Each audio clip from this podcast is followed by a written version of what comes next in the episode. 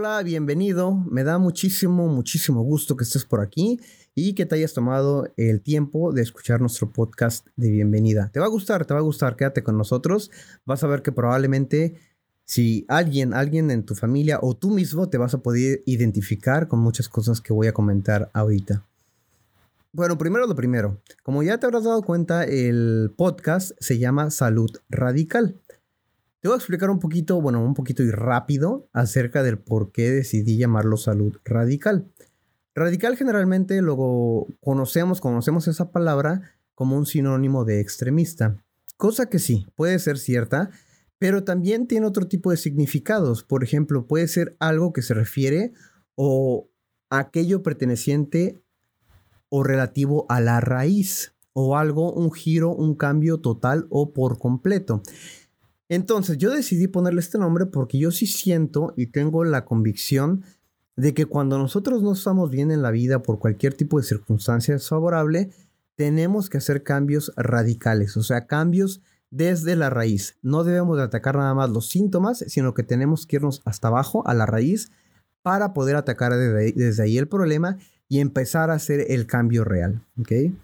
En este blog, bueno, pues vamos a tratar eh, con temas obvio relacionados a la salud, a la salud en general, física, mental, espiritual, emocional, todo eso, todo eso yo lo voy a tratar de, platicar desde mi punto de vista. Yo no soy un, un profesional en temas de salud, yo solamente voy a hablar acerca, cuando yo hable acerca de, mis experiencias, van a ser experiencias mías meramente, en donde yo no voy a dar ninguna opinión médica.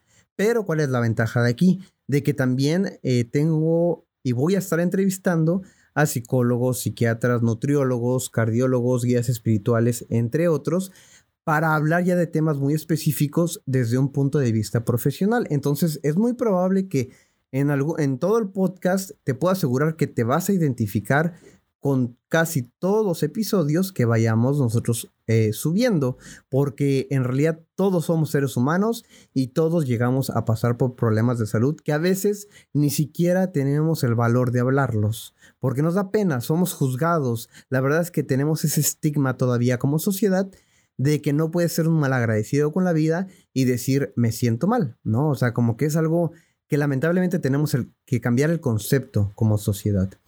Entonces, este blog, bueno, como ya te lo comenté, eh, está dedicado a poder ayudar a la gente, a poder ayudarte a ti, a que puedas salir adelante más eh, fácil de tus eh, problemas, a que probablemente te des cuenta si estés pasando por algún problema emocional que tenga que ser tratado. Y todo eso yo creo que te va a ser de gran, de gran ayuda para que puedas seguir adelante.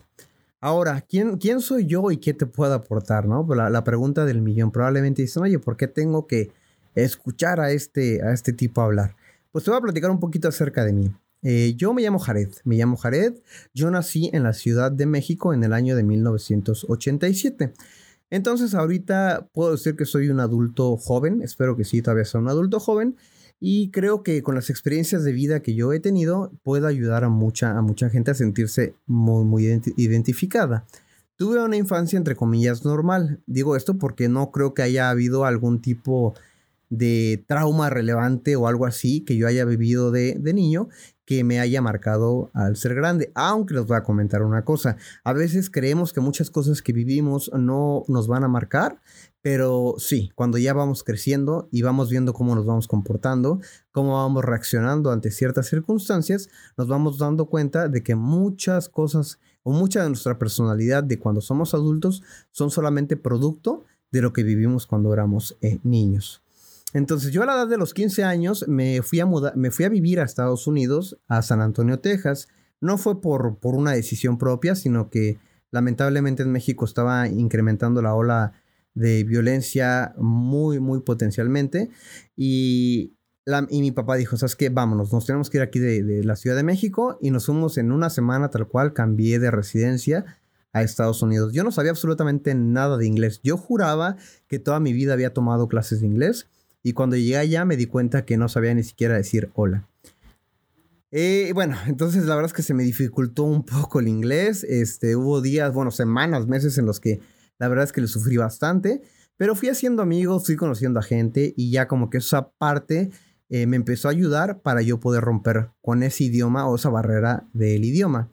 Entonces, bueno, ya cuando todo iba, todo iba perfecto, yo estaba en la preparatoria, ya hablaba inglés, estaba en el equipo de fútbol de la, de la preparatoria, no tenía algún tipo de preocupación mayor más que ganar partidos de la escuela y sacar, entre comillas, buenas calificaciones, porque si no sacaba calificaciones arriba de un promedio, no podía jugar los partidos de la preparatoria. Entonces era como un incentivo, como que nos tenían que, decir, sabes que si sacas buena calificación, yo este, te voy a poner a jugar eh, los partidos oficiales de la, de la preparatoria. Entonces, bueno, así siguió mi vida y como hasta los 18 años fue cuando empecé a sentir algunos cambios dentro de mí. A los 18 años empecé a despertar como con ansiedad, empezaba a sentir que se me, me temblaban las manos, que me sentía falta de, de, respiración, como que se me cortaba la respiración. Y al principio fue como que algo lento. Hagan de cuenta que me despertaba, estaba así como una hora, hora y media. Y luego ya como a las dos, dos horas se me pasaba el, la temblorina y ya seguía, seguía, con mi vida normal, común y corriente. Pero esto en realidad no fue, no, se, no fue bajando la intensidad, al contrario, se fue incrementando. Cada día que yo este, me levantaba sentía esto y cada vez eh, ya no era nada más unas horas, ya era después todo el día y luego después ya era en la noche. Entonces se empezaron a juntar muchos factores. Después de eso, como a la semana, no, como a las dos, tres semanas de que empiezo con estos síntomas, fallece mi abuelita, la mamá de, de, mi madre. Y, es, y era una persona muy importante para mí. Y pues fue, como dicen, la gota que derramó el vaso. Después de ahí todo se vino en picada, mi vida empezó lamentablemente a decaer más y más, llegó el punto en el que yo ya no quería vivir, yo ya solamente estaba buscando la forma de poder deshacerme de esta vida, yo ya no, yo ya no podía, vivía con mucha ansiedad, no sabía qué es lo que me estaba pasando realmente. Pero un día, bueno, me platicando con, mis padres, mi, mi, mamá me dijo, sabes que vamos a, a México, a México, que te revise un psicólogo, que te revise un médico para ver qué está pasando. Ahí empezó la travesía, empezamos a viajar a México, este, empecé con varios médicos, me empezaron a hacer estudios normales de sangre para, ver, para descartar algún problema orgánico. Ya cuando se descartaron todos los problemas orgánicos, me dijo un doctor, un internista, me dijo, ¿sabes cuál es tu problema? Tu problema es que tienes un problema de depresión y de ansiedad. Entonces, él me, me, me dijo, te vamos a medicar y me eh, mandó con un psiquiatra, con un psiquiatra. Entonces, cuando me dijo con un psiquiatra, yo la verdad es que dije, un psiquiatra no, no, o sea, ¿cómo? O sea, ¿cómo ir con un psiquiatra, no? O sea, como que siempre, y lamentablemente tenemos ese estigma de que los, para los psiquiatras son para gente que está fuera de sí, son para gente que no puede o está fuera de la realidad. Y no es así, de verdad, ya rompamos con ese estigma, porque yo siento que podríamos salvar muchas vidas si ya nos rompemos con ese estigma y empezamos a hablar de lo que en realidad nos incomoda o cuando no nos sentimos bien. Entonces ya empecé yo a viajar de manera constante a Monterrey, me empezaron a medicar y los las primeras semanas con el medicamento la verdad es que fueron peores, me sentí peor todavía. Ahí sí dije, ¿sabes qué? Ya no, ya no voy a aguantar y pude aguantar, la verdad es que pude aguantar. Y ahorita estoy aquí platicándote esta experiencia. De eso ya tiene años. Entonces, ha sido una lucha. No crean que esto es como eh, todo de color de rosa. No, en realidad han, habido luchas, han habido recaídas, pero lo vamos a ir platicando ya con más este, capítulos en, un futuro cercano.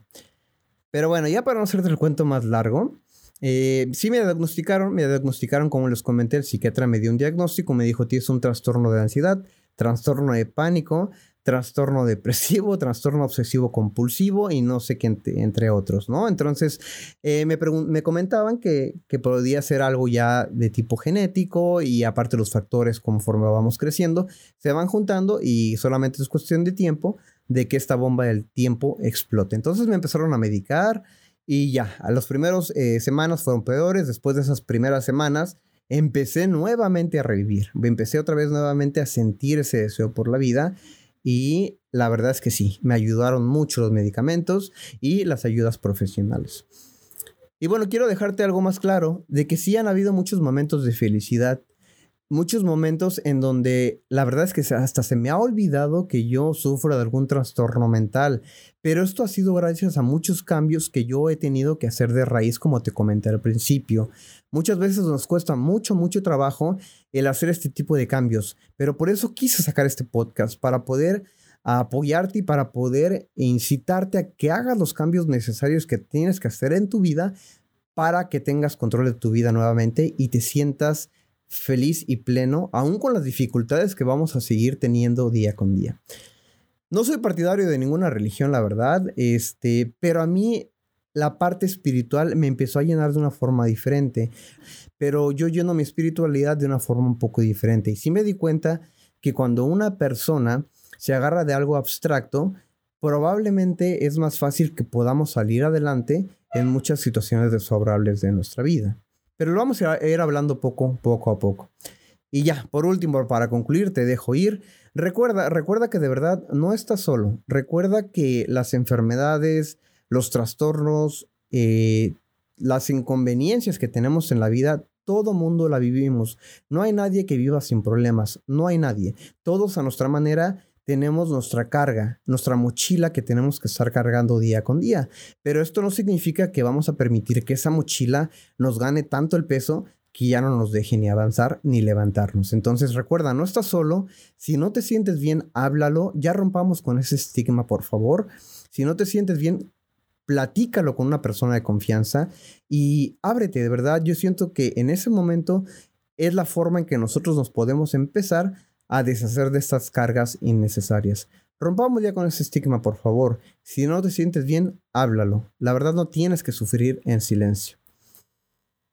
Espero que hayas disfrutado el podcast de bienvenida. La verdad es que a mí me encanta, lo disfruto mucho. Me fascina estar hablando, me fascina estar compartiendo mis experiencias y espero que de verdad lo disfrutes tanto como yo lo disfruto. Recuerda que vamos a estar subiendo contenido semanalmente eh, muy, muy interesante. Entonces, no te pierdas ninguno de nuestros, capítulos. Suscríbete, por favor, al canal de Salud Radical. Búscanos en internet como saludradical.com y ahí te van a dar todas nuestras redes sociales para que nos puedas seguir y puedas seguirnos, seguirnos la pista. Muchas gracias, te deseo un bonito día y nos estamos hablando en el próximo podcast. Cuídate, recuerda, yo soy Jared y un abrazo y no te rindas. Chao.